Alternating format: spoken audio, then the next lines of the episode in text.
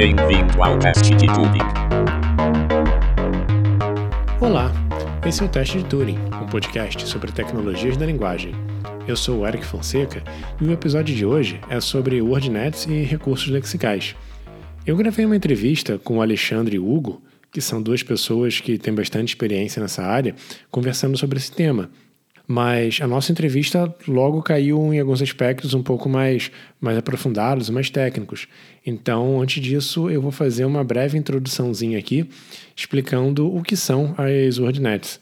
Bom, a WordNet originalmente surgiu como um projeto uh, na Universidade de Princeton, em meados dos anos 80, que visava organizar todo o vocabulário da língua inglesa em conjuntos de sinônimos, os chamados synsets.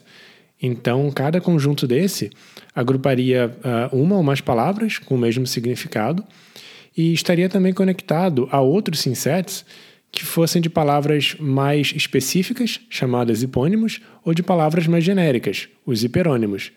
Então, por exemplo, a gente poderia pensar numa palavra como gato, tendo como hiperônimo, ou seja, um conceito mais abrangente, animal, e como hipônimo, ou seja, conceitos mais específicos, algumas raças específicas, não é? o gato persa, o gato siamês. E além disso, como as palavras eventualmente podem ter mais de um sentido, né, uma mesma palavra pode aparecer em diferentes synsets, como é, por exemplo, o caso da palavra manga ou da palavra banco. Como eu disse, a WordNet foi originalmente criada pensando na língua inglesa, mas desde a sua criação de lá para cá, tem havido trabalhos de diversos pesquisadores que tentam fazer versões para outras línguas, como é o caso do Alexandre e do Hugo, que vão explicar é, na nossa entrevista como isso tudo funciona. É, de uns anos para cá, com o crescimento do uso de redes neurais e representações vetoriais para as palavras, que eu tenho explicado nos outros episódios, o uso das WordNet tem diminuído um pouco, mas ainda assim elas mantêm a sua importância devido a alguns fatores que também a gente vai discutir nessa entrevista. Então vamos lá.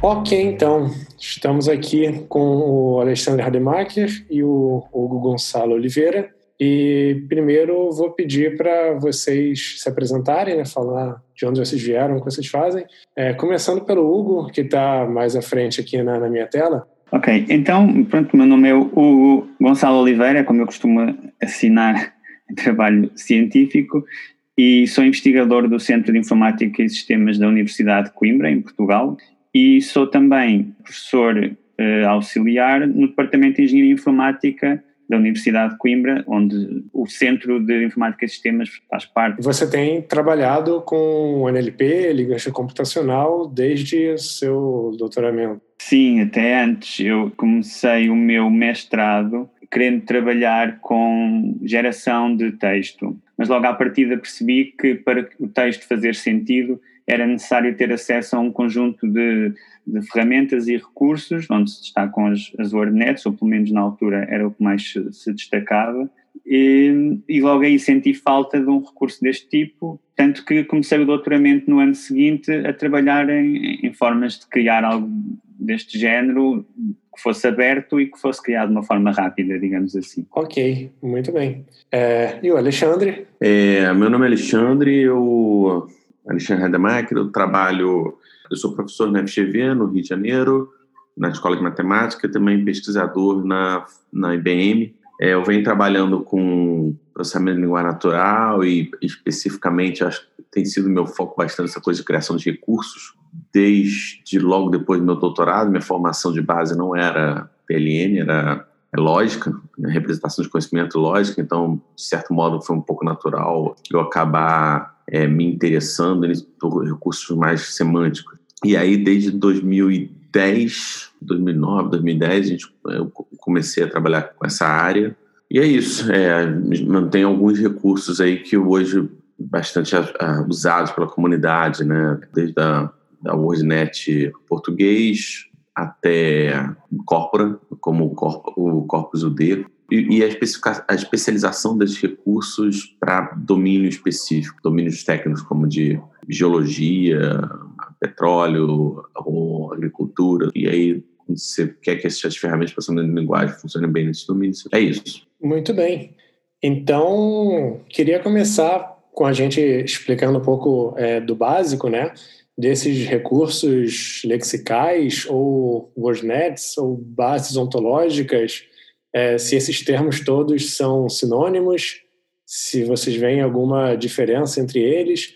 É, tem até um outro termo que o pessoal não, não costuma usar, não, que é taxonomia, a meu ver, a ontologia será mais, mais formalizada. Uma, uma WordNet, ou não tem que ser uma WordNet, mas os recursos lexicais ou lexicosemânticos, a definição que eu, que, eu, que eu gosto de usar, ou a forma que eu gosto de explicar o que é, é como se fosse um dicionário para um computador. Portanto, temos o conhecimento que, temos num dicionário. Nós, humanos, quando precisamos de saber o significado de uma palavra, uma das formas de fazer é procurar essa palavra no dicionário. No dicionário vamos ter a, a palavra, vamos ter, se calhar, alguma informa informação morfológica, vamos ter uma definição em linguagem natural, podemos ter algumas relações mais explícitas, mas normalmente isso não acontece. Temos em linguagem natural uma definição que é, é comum, em alguns casos, cobrir referir termos mais uh, genéricos, referir partes do, do, dos conceitos que estão a ser, que estão a ser descritos. Podem ter, uh, incluir ainda frases de exemplo, de utilização. Quando são palavras que têm mais do que um sentido, vamos ter mais do que uma definição para, para esses sentidos. Numa WordNet, nós temos essa informação, mas de uma forma mais uh, formalizada ou mais amigável para ser utilizada através de um programa de computador indexada, normalmente através de um, de um grafo, ou que se pode apresentar como um grafo, as relações uh, explícitas, portanto, quando eu digo que numa definição de um dicionário é normal termos, por exemplo, na definição da palavra cão, uh, dizemos que é um animal, essa relação vai estar explícita numa WordNet, cão é um hipónimo de animal. Uh, mas a maneira que eu gosto de, de, de, definir estes recursos é mesmo como um dicionário para computadores. Bom, você citou vários termos aí, né, Eric? O, ontologia, taxonomia. Eu, eu gosto de pensar que o próprio termo ontologia, a cientificação do termo ontologia, posso estar pensando na ontologia do ponto de vista do artefato computacional, escrito numa linguagem formal que representa um conhecimento de um domínio, ou seja, algo mais expressivo do que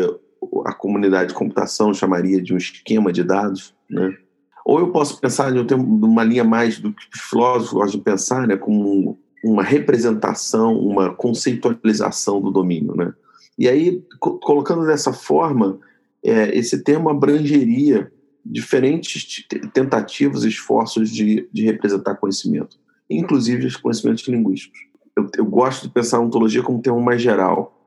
A taxonomia é uma, uma terminologia para algo um pouco mais específico, ontologia, onde você restringe a expressividade a favor de ser mais eficiente na construção do recurso. Pega uma taxonomia de plantas, ou taxonomia de animais, ou taxonomia de várias áreas de conhecimento, se faz taxonomias, porque cognitivamente falando, parece que é uma relação mais simples é perceberem a hiperonímia, a relação de herança, né, a classificação de tipos em subtipos e, e, e por aí vai. Então, essa relação hierárquica é a, a relação mais natural para os seres humanos construírem. E, e, o processo, então, de construir uma taxonomia é, uma, é, um, é um processo razoavelmente simples. Então, tudo depende da, da, daquela velha história de que, se você vai colocar mais esforço, você vai ter um recurso mais expressivo em termos de conhecimento, mas essa expressividade tem um preço que é exatamente a quantidade de atenção e esforço que você tem que colocar ali. E aí, fazendo esse, esse paralelo, a, a diferença do recurso lexical para a ontologia é que o recurso lexical se concentra muito na, na língua. Então, o que a gente quer não é começar a partir dos recursos, do, dos conceitos mentais que nós temos do mundo. A gente quer começar a partir da expressão desses conceitos numa determinada língua. A gente quer fazer um inventário desses termos, dessas palavras ou expressões que são usadas na língua para representar aqueles conceitos. E esse inventário dessas palavras, dependendo da organização desse inventário, é, ele pode ser mais ou menos eficiente para certas tarefas computacionais. como o Hugo comentou, eu, tradicionalmente o inventário das palavras de uma língua é feito em dicionários, né? mas tradicionalmente os dicionários são muito focados na, em uma única forma de acesso, né? uma forma sequencial, você tem as palavras organizadas por ordem alfabética, e a, a, a, cada palavra que eventualmente tem mais significado, eu posso ter uma ou mais definições associadas a ela. Nesse contexto, um dos modelos mais bem sucedidos de representação para recursos lexicais computacionais foi o modelo WordNet de Princeton, né, onde as palavras são organizadas em grafos, grafos, os nós desses grafos são chamados de sets, que representam conceitos, e as palavras ligadas a esse, esses nós representam os sentidos que as palavras podem ter. E esse recurso tem uma outra coisa interessante, é que ele tem um bom balanceamento nessas questões que eu falei anteriormente de complexidade e, e expressividade. Né? Se eu fosse desenhar uma ontologia para um dado domínio, o processo de construção dessa ontologia seria geralmente é um top-down, né? Você começa a pensar nos grandes conceitos, depois você vai fragmentando, quebrando, quebrando. Quando você pensa numa Word, e você tem que tomar várias decisões, tem que tomar decisões sobre que relações eu vou usar, quais conceitos, qual o nível de granularidade. Quando a gente pensa num recurso como o WordNet, de certo modo é um pouco mais simples, porque você tem um certo conjunto fixo de relações semânticas, que você vai se, vai se preocupar, e, e você tem a língua para te dar o suporte. Então, tipicamente, você pode ir para um corpus e olhar para esse corpus e ver assim: bom, deixa eu construir aqui um corpus no meu domínio, eu vou explorar esse corpus e vou ver que palavras acontecem, que expressões estão acontecendo, e aí, a partir disso, eu vou construir a minha rede. Você tem uma metodologia mais soft, por assim dizer, mais baseada na, no uso dos, das pessoas fazem daqueles termos e palavras para construir sua, sua estrutura. Só, só, só acrescentar um, uma coisa que se calhar o Eric quando, quando falou de, de ontologia, aqui o, uma outra expressão, de certa forma nos referimos às, às WordNets e a este tipo de recursos, será ontologia lexical, porque ontologia, como o Alexandre disse, é um termo mais abrangente. É, sim, lexical porque WordNet, principalmente, e a maioria das bases desse tipo, uh, são coleções de palavras, né? palavra a palavra. Eventualmente, algumas expressões com duas, três, quatro palavras, mas é um tipo de recurso que serve, pelo menos dentro do mundo de NLP, para ajudar os sistemas que vão analisar é, palavra por palavra. Sim. É, tem um contexto histórico importante aí. Tem dois comentários importantes. Primeiro é que as expressões representam quase metade da WordNet. Né? Então, elas não são exceções. Ah, da WordNet Princeton? É, é. As expressões de palavras são extremamente numerosas. Né? Achava que fosse um pouco menos, é. ok. E outra coisa interessante é o contexto histórico de que a WordNet ela surgiu não com o objetivo de ser um recurso para PLN. Ela surgiu como, como um estudo que estava no departamento de, de psicologia o estudo era sobre a representação de conhecimento, como é que as pessoas fazem isso, como é que as pessoas associam conhecimento, era um estudo de cognição, né? E aí disso começou a surgir o recurso que os, os pessoal de, da área de psicologia e tal não deram a mínima. Ninguém valorizou. Sim, eu ia até emendar uma pergunta sobre isso depois. Também tem uma outra pergunta que dá para emendar nisso agora, né? A verdade é que a gente não sabe como nós organizamos uh, todo o conhecimento linguístico dentro do cérebro, né? O Alexandre falou, até estranhei um pouco, que fazer um recurso como a WordNet, que é sobre todo o vocabulário de, de uma determinada língua, seria em princípio mais fácil do que fazer sobre um vocabulário específico. Mas tem algumas questões que parecem bastante complicadas, né? Porque, por exemplo, na WordNet você tem você tem um conceito básico, né, que seria o, o hiperônimo de todas as palavras da língua, que se não me engano é entidade, né, na WordNet de, de Princeton. E a partir dali você tem alguns outros conceitos, conceitos concretos, abstratos, não sei o quê. E quer dizer, para você chegar a esse tipo de organização, decidir quais são as categorias abstratas né, principais que, que dividem todo o vocabulário da língua, não é uma decisão muito óbvia, né? Imagina que as pessoas tiveram que sentar ali, pensar, planejar um pouco como é que iam é, organizar o vocabulário hierarquicamente. E, e eu ia perguntar para vocês, vocês que participaram da criação de diferentes recursos, como, como que vocês encaram essas questões, né? Como na prática, quando você está criando um recurso, como que você toma esse tipo de decisão? Eu não sei se o Alexandre estava a referir que era fácil desenvolver o recurso, popular o recurso, ou se era fácil pensar na estrutura. Sabemos o que é que sabemos o que é que tem que lá estar, ou pelo menos que tipo de informação é que tem que lá estar. Agora, a informação em si já vejo como mais complexo do que a maior parte, se calhar, das ontologias que, que temos, mas, mas como foi o Alexandre que, que, referiu, se calhar passo-lhe a palavra. Nem uma questão de colocar mais fácil, né? eu só estava comparando experiências que eu tenho de você tentar, num dado contexto de domínio, você tentar modelar esse domínio, você está discretizando o teu conhecimento sobre o domínio, esse processo me parece, por alguns dos projetos que a gente teve, de que quando ancorado pela língua, quando feito a partir de corpos que você pode olhar como as pessoas falam sobre aquele domínio, ele costuma ser um pouco mais eficiente em você fazer esse levantamento dos, dos, dos termos usados, porque você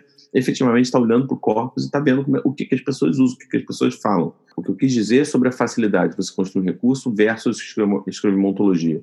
Quando você tenta escrever uma ontologia sobre domínio, quando você senta com especialistas e tenta escrever uma ontologia, invariavelmente você vai cair num, num loop de discussões sobre com qual granularidade, que conceitos tem que entrar, que relações devem ser colocadas, o que, que é relevante, o que, que é irrelevante, e você fica muito sem amparo de, de evidências que suportem cada uma dessas decisões. Ah, entendi. Seria a questão de seria a questão de ontologia mais genérica, você simplesmente consulta em textos, em corpos, né, quais são as utilizações de palavras, enquanto que num domínio específico você acaba dependendo mais do que os especialistas vão tentar definir.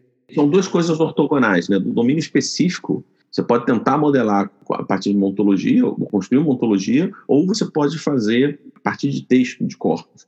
E você pode fazer isso em domínio, em domínio geral também. É, são, são coisas ortogonais. Em ambos os casos, você tem essa abordagem de. Poderia ter pensar em abordagem diferente representar o conhecimento. Uma delas é partir de, de um texto e tentar ir levantando os termos usados, ou você partir de uma ontologia, uma página em branco e tentando construir a sua, a sua ontologia. Essas duas coisas, na, na verdade, se misturam. As pessoas fazem isso. Retomando ao ponto que eu acho que você está querendo com a sua pergunta, quando o pessoal de Princeton começou o WordNet, o que eles fizeram foi exatamente isso. Eles pensaram numa ontologia inicial. Essa ontologia inicial guiou metaclassificações. Né? O topo da hierarquia dos nomes foi definido por essa ontologia inicial. Então, para os nomes foi isso. E isso também guiou a distribuição deles em, do, em, no trabalho, porque cada lexicógrafo ficou com uma dessas, dessas áreas. Né?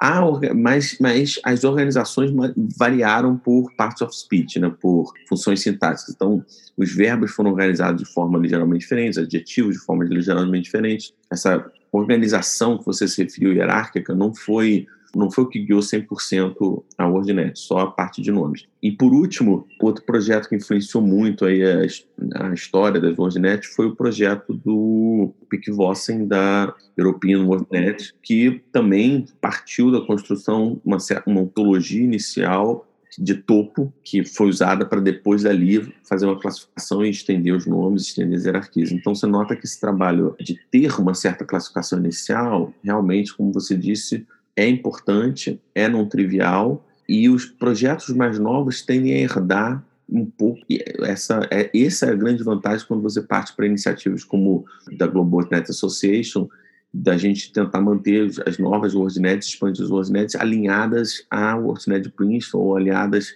à WordNet já existente, exatamente porque você quer herdar esse trabalho inicial que foi feito dessa classificação desses conceitos, dessas ontologias de referência o projeto que o Alexandre referiu da, da EuroWordNet, do, do Pico Vossen, uma das motivações, se não a principal, uma das motivações principais, é porque a ideia era precisamente este alinhamento. Portanto, tínhamos a WordNet de, de Princeton, que estava feita para o inglês. Havia um conjunto de investigadores noutras línguas que gostavam de ter também a sua WordNet, mas queriam por várias razões, queriam ter a sua WordNet alinhada, queriam aproveitar o conhecimento que tinha saído do projeto da, da WordNet Princeton e, se calhar, em vez de partirem do zero, partirem já com uma ideia do que é que iam precisar para fazer uma WordNet.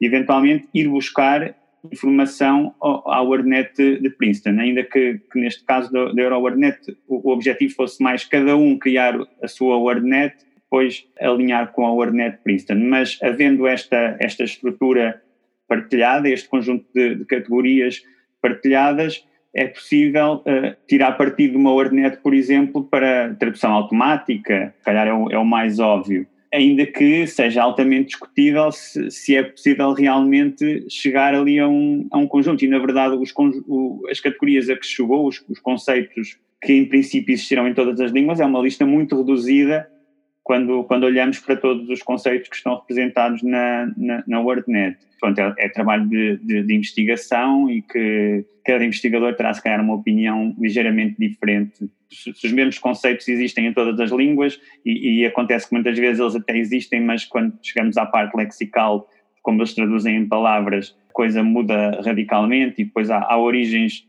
numa língua que dão que dão origem a, a, palavras diferentes com sentidos diferentes noutra língua e se calhar não vale a pena entrar muito em detalhe. Era, era uma coisa que eu queria perguntar. É, o Alexandre, principalmente, que trabalhou com a OpenWordNet PT, que se propõe a ser uma versão em português é, de uma WordNet alinhada com a WordNet Princeton, imagino que em alguns momentos tenha tido algumas dificuldades de alinhar conceitos né, que existem em português e conceitos em inglês, e eu queria perguntar se isso é um problema pequeno, se isso é um problema grande, e se eventualmente você acha que houve mais decisões na Hornet Princeton, mas que agora é praticamente impossível de mudar. É, primeiro eu queria corrigir o tempo verbal, eu não trabalhei, eu trabalho. E eu acho que manter um recurso como esse vai ser um trabalho. Eu, eu, eu, eu brinco que parece que é um filho meu. Então, eu vou estar sempre trabalhando nisso, porque a, a língua não se não, não, esgota, né? Você vê, Covid-19 não estava no nosso no, no, recurso, agora já está no recurso de. Bom, depois a gente pode falar sobre isso, mas a gente, a gente tem que ter uma certa paixão envolvida, né? Você, você se apaixona pelaquela coisa de saber se, se o teu recurso está tendo uma boa cobertura e está aumentando. É verdade que ao longo dos últimos anos a gente teve um foco muito grande na tradução do que já existia na Princeton Ordinet. Né?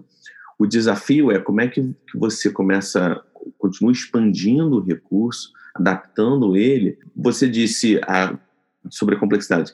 Existem escolhas que foram feitas para Princeton que, na época, não, o foco deles não era multilingualidade. O recurso era inglês, era modelagem de inglês. Quando o projeto EuroWordNet, o European WordNet lá do, do PicVoss aconteceu, eles pensaram em dois modelos para expandir para outras línguas, né? que era o que eles chamavam de um modelo de partir da tradução dos recursos existentes, o outro modelo onde você fazia sua língua separada e depois você tentava mapear para Princeton. O modelo claramente mais bem sucedido foi o de tradução, assim, tipo, só houve um caso, só existe um caso de uma WordNet que tenha feito, sido feita do zero para uma nova língua sem olhar para Princeton e depois tentado mapear, que é a WordNet do polonês. E eles só conseguiram isso porque eles têm 20 lexicógrafos trabalhando, eles têm um baita financiamento, então o modelo que nós adotamos foi de tradução, herdando toda a estrutura de Princeton. É muito comum acontecer nos lexical gaps que você se referiu, você terem conceitos em que existe uma lexicalização para o inglês e não existe para o português.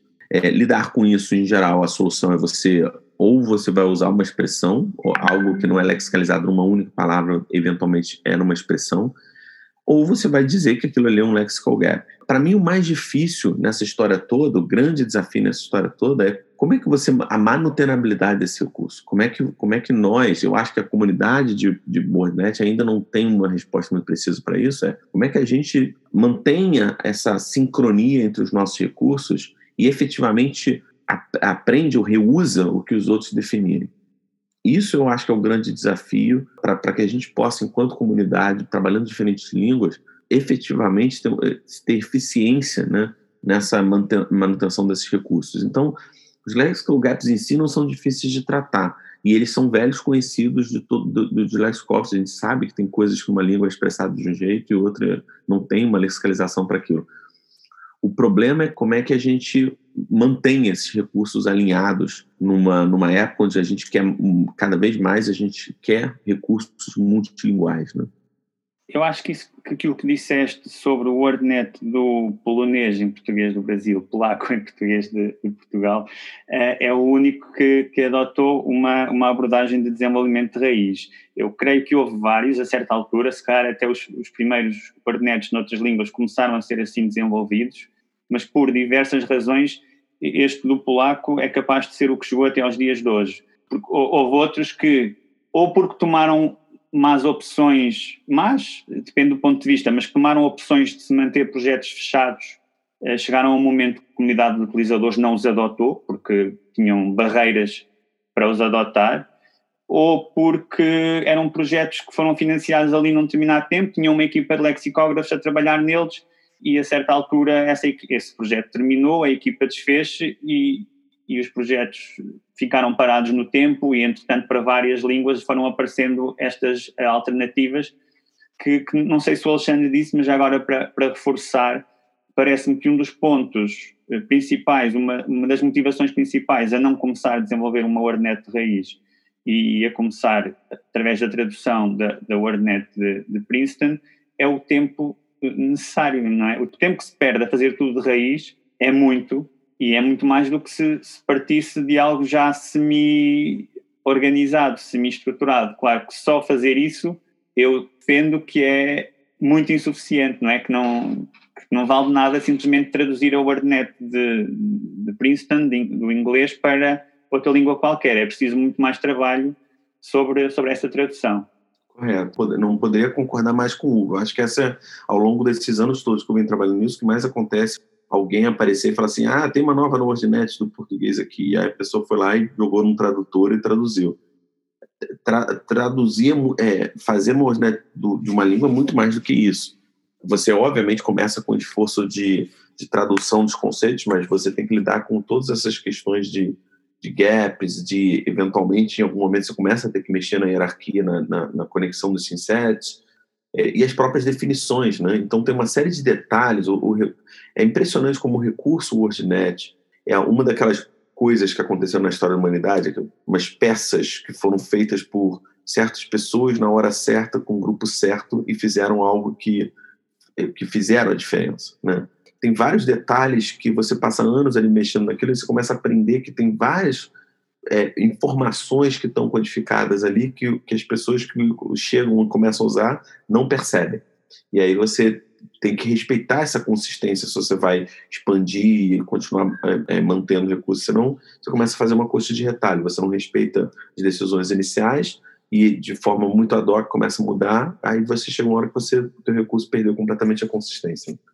Sim, é, imagino né, que isso está tá bem associado com o, pro, o problema que eu falei antes. A gente não sabe como o cérebro organiza todo o conhecimento linguístico o que a gente provavelmente pode fazer de melhor é tentar se ancorar no trabalho que o pessoal da WordNet de Princeton já fez, né, que é prover uma, uma estrutura básica que a gente, em maior ou menor medida, tenta replicar em outras línguas na medida do possível.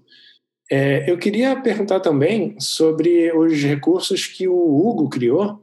Bom, o que eu lembro de ter visto em apresentações suas, sei lá, mais de cinco anos atrás, é que não era uma coisa que seguia exatamente um, um, trabalho manual de tradução né, da, da WordNet Princeton. Né, tinha um componente um pouco mais automatizado para conseguir fazer coisas em maior escala, né, mesmo que perdendo um pouquinho de precisão eventualmente.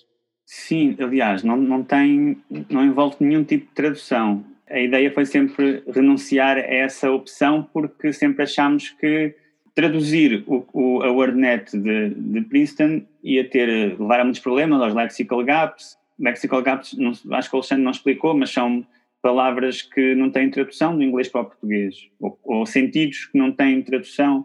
Da mesma forma que há muitas expressões e muitas palavras, muitos sentidos que nós usamos no, no, no português e que nunca iriam estar numa WordNet que fosse traduzida diretamente da, da WordNet Princeton. E voltando à minha apresentação, do início desta conversa. Eu sentia falta de um recurso para representar o significado da, das palavras em português que pudesse ser utilizado por um sistema, por exemplo, naquele caso de geração de linguagem, para, para haver alguma coerência semântica no texto gerado. Nessa altura percebi-me que havia muito pouco para português, isto estamos a falar de 2006, 2007, e o pouco que havia, ou, ou, era difícil de obter, ou devido a questões de licenças, ou, ou não estava disponível de forma nenhuma. Uh, e então, na altura, trabalhei num projeto que era o papel, e onde o objetivo era criar um recurso, na altura chamámos uma ontologia lexical, mas na verdade a estrutura é muito simples para, para chamarmos realmente uma ontologia, que a partir de recursos que tivessem sido desenvolvidos para o português, neste caso o, o, dicionário, houve um protocolo com a Porto Editora, que é uma das principais editoras de dicionários em Portugal, que nos permitiu utilizar o dicionário deles e a partir desse dicionário começar a automatizar a extração das relações que constituem uma WordNet. Uh, depois o que aconteceu, esse, esse projeto durou um ano e meio, mais coisa menos coisa, pelo menos comigo a, a trabalhar nele, e eu depois iniciei um, um, um doutoramento onde achei que podia não só melhorar o que tínhamos no papel, mas incorporar mais informação vinda de outros dicionários, neste caso dicionários uh, abertos que, que, existiam, um deles o dicionário aberto, outro o Wikcionário. Isso eram os objetivos, ter mais do que apenas o, o dicionário da Porta Editora. E o segundo objetivo era tentar estruturar este conhecimento da mesma forma de uma WordNet, porque na altura também não havia uma, uma WordNet, ou havia, mas todas tinham os seus problemas. Na verdade, nós, eu e o Alexandre, há, há poucos anos, escrevemos uma, uma survey uh, de WordNets do português, porque existem seis ou sete WordNets para o português. Cada uma com, com, com pontos positivos, cada, com pontos negativos, umas nos dias de hoje já ninguém sabe que existiram ao longo do tempo, outras que se mantêm, aquela mais ativa será a, a do Alexandre, a OpenWordNet PT. Pronto, e eu tentei estruturar automaticamente e, e, a ideia era, haver o mínimo de trabalho manual possível, tendo em conta que nos baseávamos em, em dicionários, onde tinham envolvido, obviamente, muito trabalho manual, mas o processo de construção, a partir de uma lista de definições num dicionário até uma WordNet, era todo automatizado.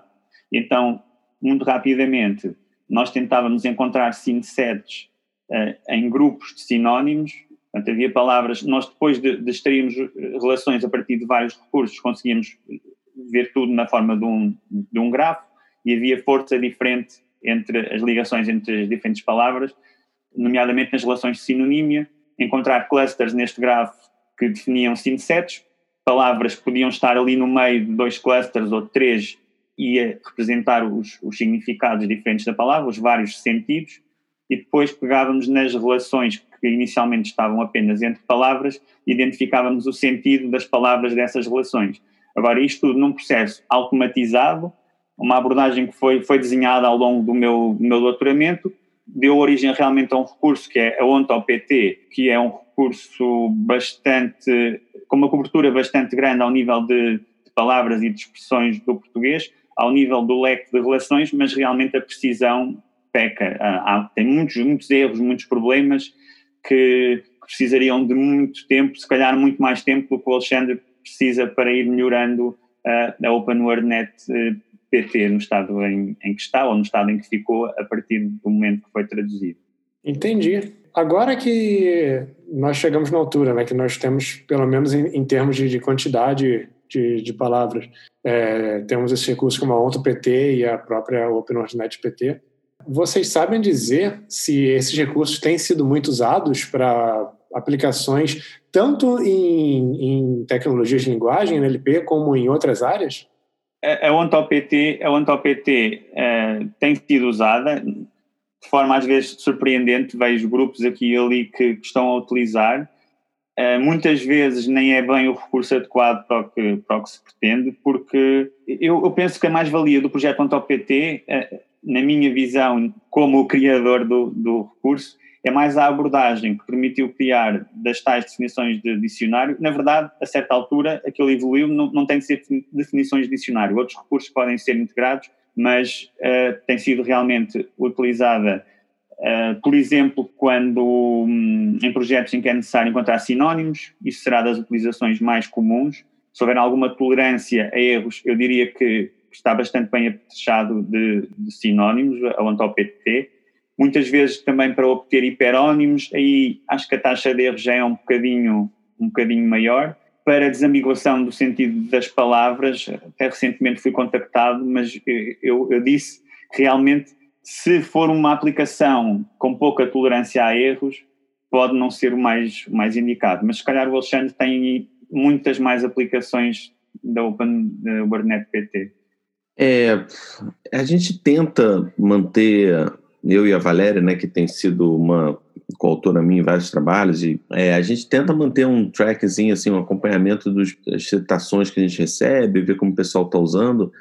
É, em boa parte delas, o Eric estava perguntando especificamente alguma coisa que fosse é, extra processamento de linguagem, né? As mais numerosas certamente são de processamento de linguagem.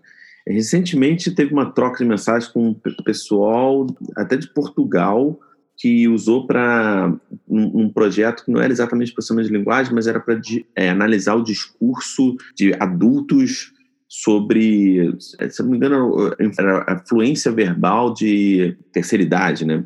Coisa desse tipo. Então, era um, era um trabalho mais realmente relacionado à cognição e, de, e fluidez do discurso dessas pessoas. Então, eu achei interessante porque foi um, um dos primeiros trabalhos que eu vi que saía dessa parte de processamento de linguagem usava o recurso para um trabalho bem diferente, assim, bem que você até esperaria que essa parte de cognição que é importante da WordNet.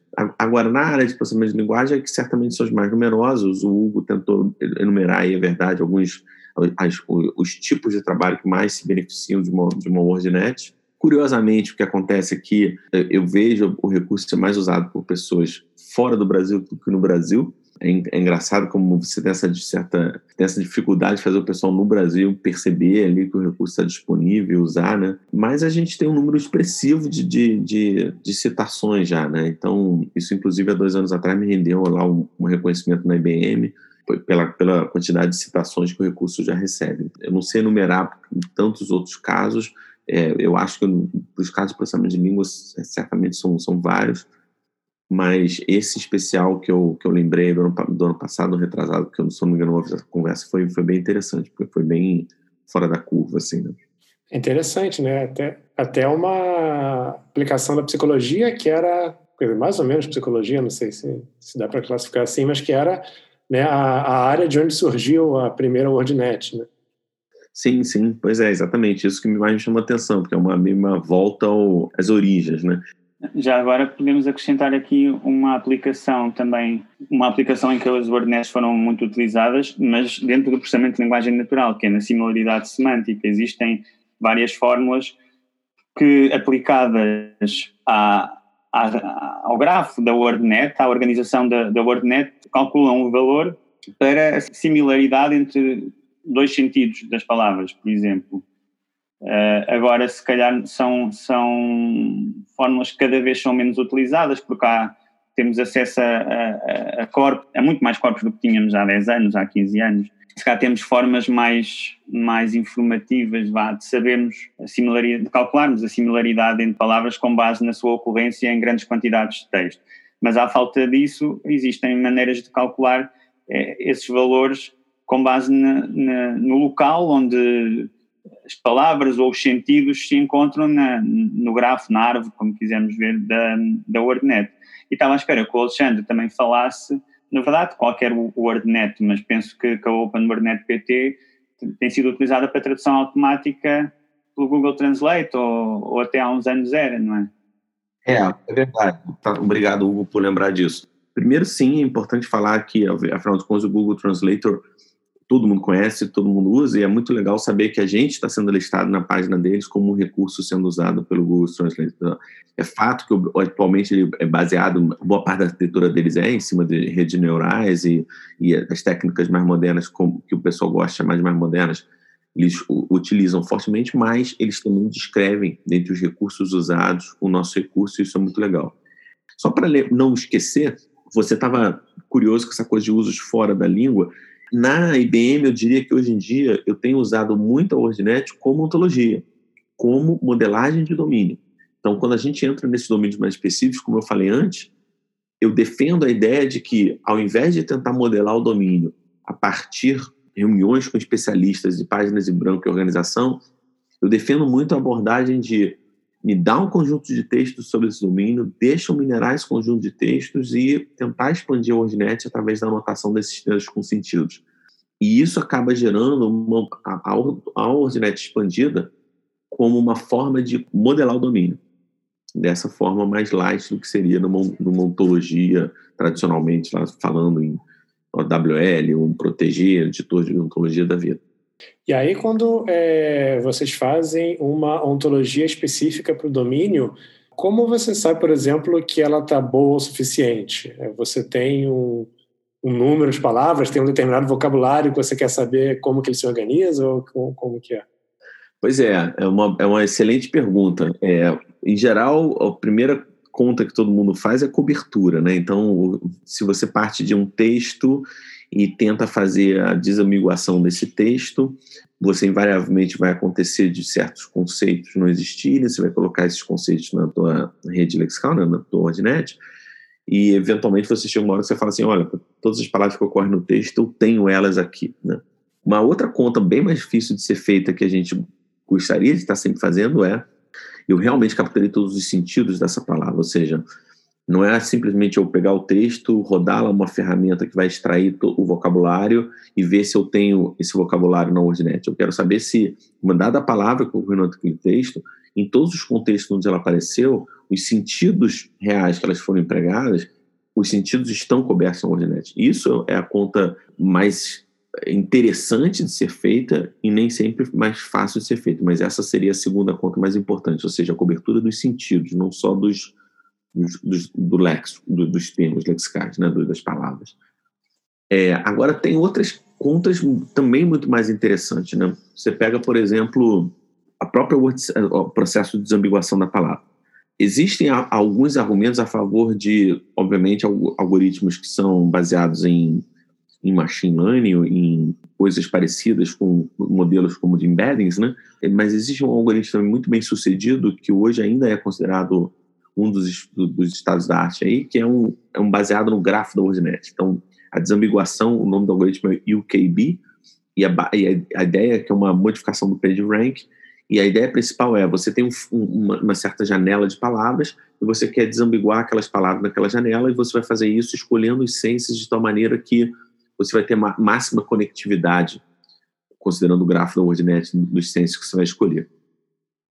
E aí, quando você pensa nesse algoritmo, você poderia pensar o seguinte: o resultado da minha WordSense Biguation é, obviamente, consequência de como o meu recurso está organizado.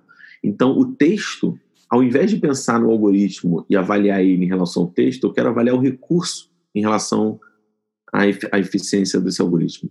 Porque se, se o algoritmo não estiver funcionando bem na desambiguação, isso poderia ser um sinal de que você não tem no recurso arestas conectando recursos que você deveria ter, né? ou conectando conceitos que você deveria ter.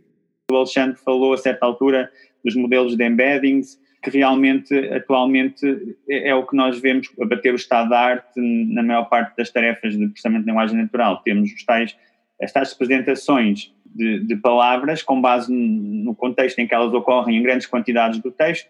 Temos vetores de números que, sobre os quais sabemos pouco ou, ou, nada, à partida não sabemos nada, depois podemos realmente fazer algum trabalho para, para tentar interpretar parcialmente o conteúdo desses vetores, uh, mas é, é, precisamente essa a desvantagem destas representações uh, em vetores, é que não são interpretáveis, ou pelo menos à partida não são interpretáveis. Claro que há muito trabalho uh, nessa, nessa linha para, para os interpretar, mas não são. E então eu, eu gosto também de contrapor a estrutura, o, o conteúdo de uma WordNet com o conteúdo de um modelo de, de embeddings.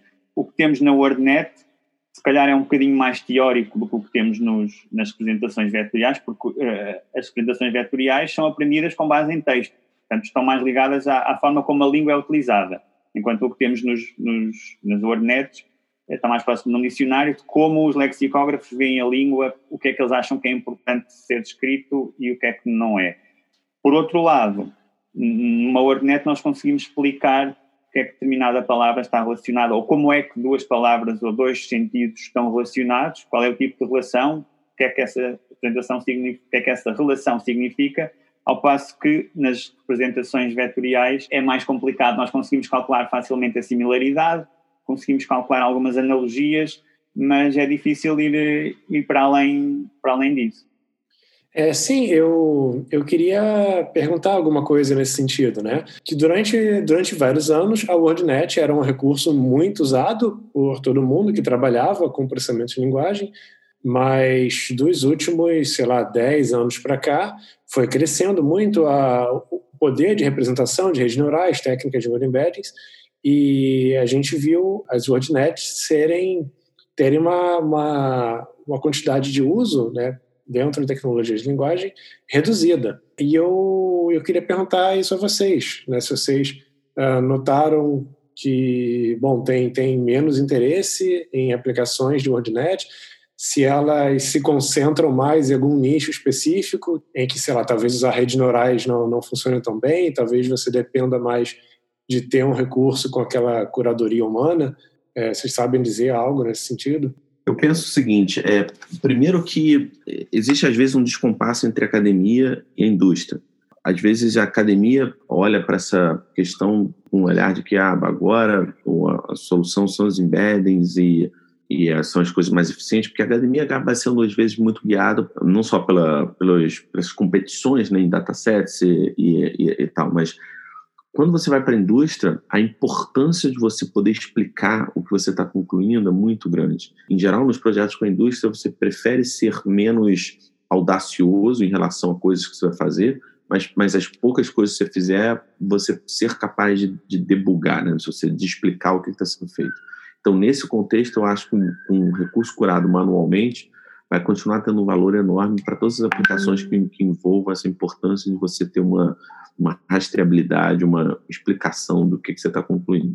Do ponto de vista do, do, dois outros aspectos que você falou aí é, do ponto de vista do uso, o último LREC que eu estava no Japão foi em 2018. É, ele sempre coloca aquelas apresentações no final, né, sobre estatísticas básicas. O terceiro recurso mais citado ainda era o WordNet. Então, a despeito de todos os avanços, eu acho que o WordNet ainda encontra um, a, o modelo do WordNet ainda encontra um uso muito grande em vários projetos PLM. Talvez o seu uso só não seja maior, e aí a gente volta a uma coisa que eu falei anteriormente, porque a, as questões de manutenabilidade não, não estão sendo estudadas como deveriam ser estudadas. O que, o que nós temos não é um fracasso do modelo. O que nós temos é uma dificuldade de lidar com a questão de manutenabilidade, de expansão e manutenabilidade. E essas são as perguntas corretas a serem feitas.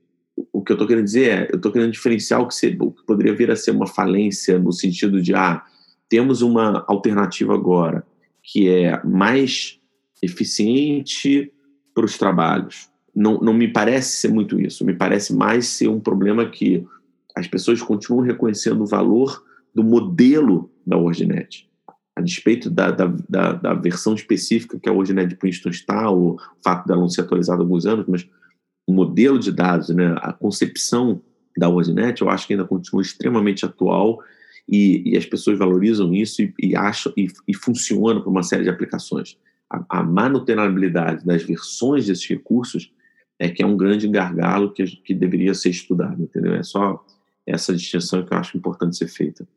Posso só acrescentar que, que realmente nos dias de hoje tenho tudo fascinado com deep learning e tudo o que se tem conseguido, mas reforço o que o Alexandre disse, quando vamos a ver na, na prática, há muitas áreas na indústria, na, na, medicina, por exemplo, em que hum, é difícil convencer que aquilo funciona sem explicar porquê. Cada vez se vê mais falar de explainable AI e nós com as relações que temos na WordNet conseguimos explicar porque é que determinada desamiguação foi feita ou porque é que determinada resposta foi dada e com representações vetoriais isso é bem mais difícil. Depois, dizer que, que eu acredito é que o, que o ganho esteja se calhar numa combinação das duas visões. Por exemplo, nós, quando temos as palavras representadas por vetores, é muito fácil calcular a similaridade entre elas. É, por exemplo, o normal é calcular o cosseno entre os dois vetores. Numa WordNet isso é um bocadinho mais complexo, mas existem eh, formas de transformar o que nós temos numa WordNet também em vetores, de, em embeddings. Existem várias abordagens para, para o fazer. Outra, por outro lado, esta questão da cobertura que, que, que existe, este problema de cobertura que existe nas WordNets, nem que seja esquecendo a parte de muitas estarem um bocadinho, um bocadinho paradas ou terem uma equipa pequena a mantê-la, uh, ao facto da, da, da língua eh, evoluir to, todos os dias, todos os dias aparecem novas palavras, é possível tirarmos partido de, dos tais modelos de embeddings, dos vários vetores, e calcular relações, relações entre os vetores, não é? Uh, o resultado que dá a soma de um vetor com o outro, ou a subtração, ou, ou, ou normalmente até um bocadinho mais do que isso, e através do cálculo de analogias encontrar novas relações que podem ser utilizadas para ampliar uh, a WordNet. Se quisermos que a WordNet uh, esteja livre de problemas, ou, o mais possível livre de problemas, com os resultados que há atualmente nesta, neste tipo de abordagens, é necessário ainda algum tipo de, de, de curadoria manual algum tipo de confirmação se realmente as, as relações sugeridas estão corretas ou não, mas pelo menos metade do trabalho pode ser feito automaticamente. Você já chegou a fazer algo assim usando Word Embeddings para auxiliar a busca de novas relações? Sim, no último ano orientei um, um aluno de, de, mestrado em que procuramos aplicar métodos que são normalmente aplicados para, para avaliar os modelos de embeddings através de, do cálculo de analogias. O, o clássico é o rei eh, menos homem mais mulher igual a rainha. E aquilo funciona mais ou menos, funciona em muitos casos, digamos assim. A verdade é que aí temos uma relação que, que passamos de masculino para feminino, uh, há muitas, muitas outras relações sintáticas, onde funciona, talvez isto funcione um bocadinho melhor, e semânticas. Nós podemos substituir, agora não tenho nenhum exemplo na ponta da língua, mas. É, os exemplos que eu lembro que, que o pessoal que trabalhava com Liberes usava era tipo capitais de países. Certo, também temos essas. Uh, podemos pensar com cão e animal, veículo e carro e perguntar o que é que está para veículo, assim como cão está para animal. Queremos um hipónimo de veículo e a resposta será carro. Se calhar, se nos perguntarem um animal, a, a, a, resposta há de ser cão. A primeira coisa que nos lembramos, ou que a maior parte das pessoas vai lembrar, e veículo, se calhar, é carro. Pronto, e a coisa por aí deveria funcionar. Na prática, não funciona assim tão bem, mas penso que é uma linha de investigação a, a, a seguir. Os resultados que eu tenho para, para o português são fracos. Temos a accuracy para a hiperonímia, por exemplo, a accuracy ali a rondar os 20 e poucos por cento. Mas ainda insistindo um pouquinho na, nesse tema de word embeddings, é interessante a gente ver que quando é, a gente trabalha com embeddings, dá para tentar se extrair é, uma série de métricas, né? É um grande contraste em relação a, a bases lexicais, né, como as WordNets, é que nas WordNets você vai ter um conjunto de sinônimos e que, de certa forma, as palavras que estão ali é, normalmente são tratadas, para todos os efeitos, como equivalentes. Né? Enquanto você pode ter uma certa diferenciação, talvez em nível de formalidade, uh, em nível de, de, de uma palavra estar tá mais associada, sei lá, a um público a outro, ou a um assunto a outro, né? e que muitas vezes né, essas, essas dimensões né, na, na variação do uso das palavras não aparecem muito nas WordNets. E, idealmente, as word embeddings uh, seriam capazes de codificá-las de alguma forma, né? E aí uma rede neural seria capaz de, sei lá, identificar o nível de formalidade de um texto pelo que já está ali dentro da, da, do embedding. Eu ia perguntar se vocês conhecem ou já tentaram fazer alguma coisa nesse sentido, de dar informações específicas para alguma palavra, para dizer não só se sei lá, se enfermo é sinônimo de doente, mas também que enfermo é uma palavra um pouco mais técnica, um pouco mais formal? Essas discussões são muito interessantes, porque, do ponto de vista mais teórico, bom, não existem sinônimos na língua, porque nenhuma palavra é 100% sinônimo de nenhuma outra. Afinal de contas, se fossem, eu não precisaria das duas palavras. O ser humano tenta ser extremamente econômico na sua linguagem. As palavras são inventadas exatamente porque elas sempre exprimem algum ponto de vista diferente, algum aspecto diferente. Então, a, a relação mais mal definida na WordNet é a de sinonímia. Ela, ela, é, ela é definida, ela tem três, quatro definições diferentes e ela é uma definição extremamente, tenta ser extremamente abrangente. Né? Então, é como a própria definição do que é palavra, né? que é uma definição extremamente difícil de ser feita. Rapidinho só. Definição de sinonímia que eu lembro de ter lido, pelo menos aplicada em WordNet, era alguma coisa do tipo duas palavras podem ser trocadas uma pela outra num determinado contexto e mantendo o sentido geral. Pois é, essa é a definição mais aceita. Tem algumas variações sobre essa coisa do um determinado contexto ou na maioria dos seus dos contextos, e aí começa uma certa confusão. Tem gente que prefere essa maioria, ou seja, uma certa questão estatística embutida, outros preferem simplesmente, se existir um contexto onde elas podem ser intercambiadas, elas são sinônimos.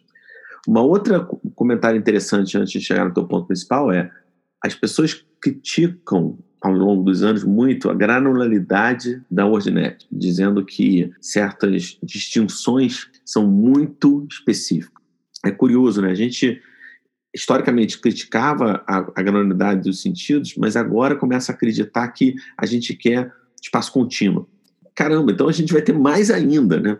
Se a gente for para um espaço contínuo de representação de informação, a gente vai ter que lidar com muito mais nuances e aí a gente só está postergando o momento que a gente fazer a discretização.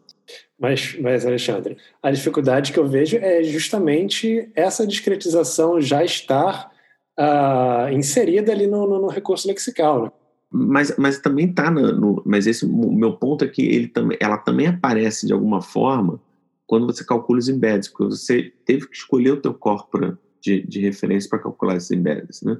Você vai ter esses, esses vetores e não necessariamente os experimentos que eu faço quando eu mudo para outro domínio, para textos de outro domínio, os resultados são extremamente. A gente ainda não sabe muito bem como que você adapta os embeds pré-calculados com um certo conjunto de dados, como é que você adapta ele para quando você tem um novo conjunto de dados, o que, que você precisa fazer para ajustar esses, esses vetores. Então, de certo modo, você está sempre lidando com essa questão da discretização da informação no, no fundo, a indústria, nos métodos de, de embeddings e estatísticos, é, é, o, o arcabouço de software passou a ser mais simples. Né?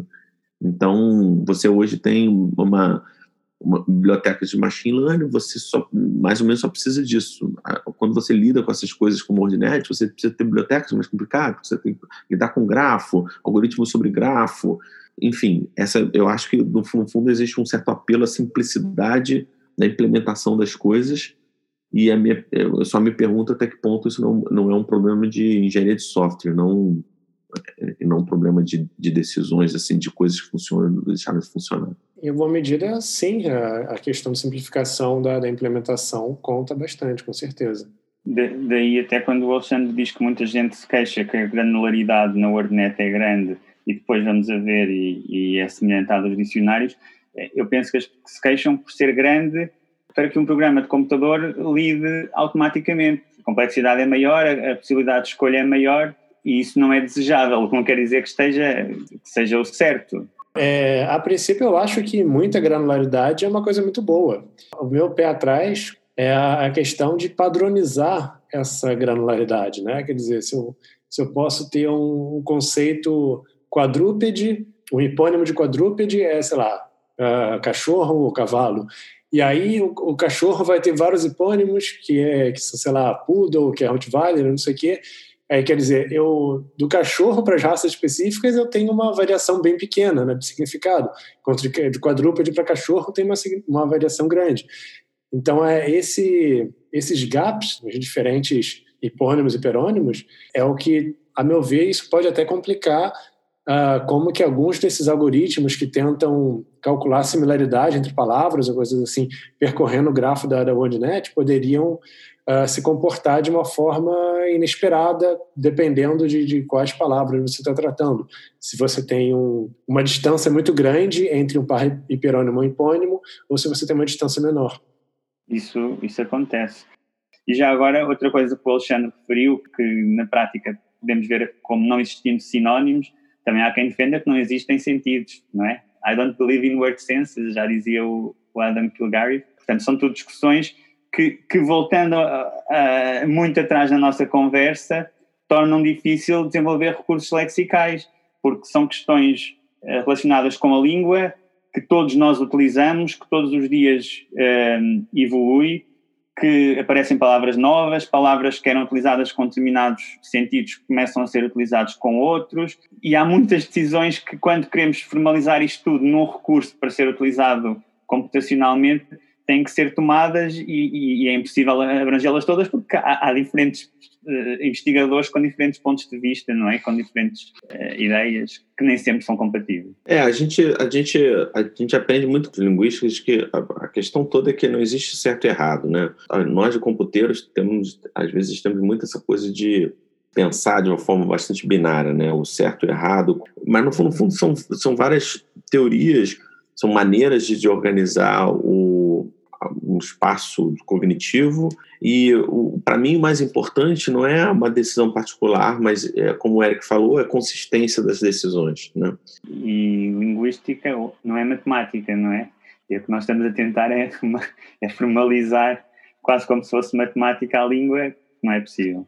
Certo. As coisas que eu pretendia perguntar, eu já perguntei. Então, antes da gente terminar, queria, bom, abrir para vocês falarem mais alguma coisa que vocês achem relevante sobre o tema. Acho que acabei de falar tudo.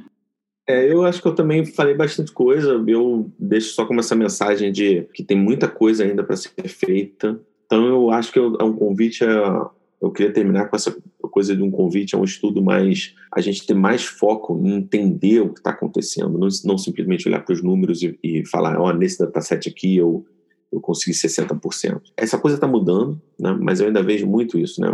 Vários artigos que a gente avalia terminam parecendo que o principal foco do artigo é apresentar aquela tabela de resultados com os números. E no fundo, no fundo a gente não aprende com, com, os números, a gente aprende com os erros. E, e os experimentos que são mais significativos demoram. Esse trabalho de anotação de texto, por exemplo, eu já estou fazendo há mais de um ano. E, e, eu acho que vai tomar mais dois anos meus para concluir. E aí o meu convite é, dado o tamanho desse trabalho, é convidar as pessoas para se interessar por isso, para não, não pegar o recurso na prateleira e usar e criticar, não é participar da construção, manutenção, entender a complexidade daquilo, ter uma visão mais é, abrangente do, do, dos desafios. Tá certo. Acho que a nossa entrevista vai ficando por aqui. Então tá, obrigado, Alexandre. Obrigado, Hugo. Obrigado. Obrigado pelo convite. Valeu. Obrigado, Eric. Um abraço para vocês. Um abraço aí para vocês. Valeu, Hugo. Beijo, um abraço. Tchau, tchau.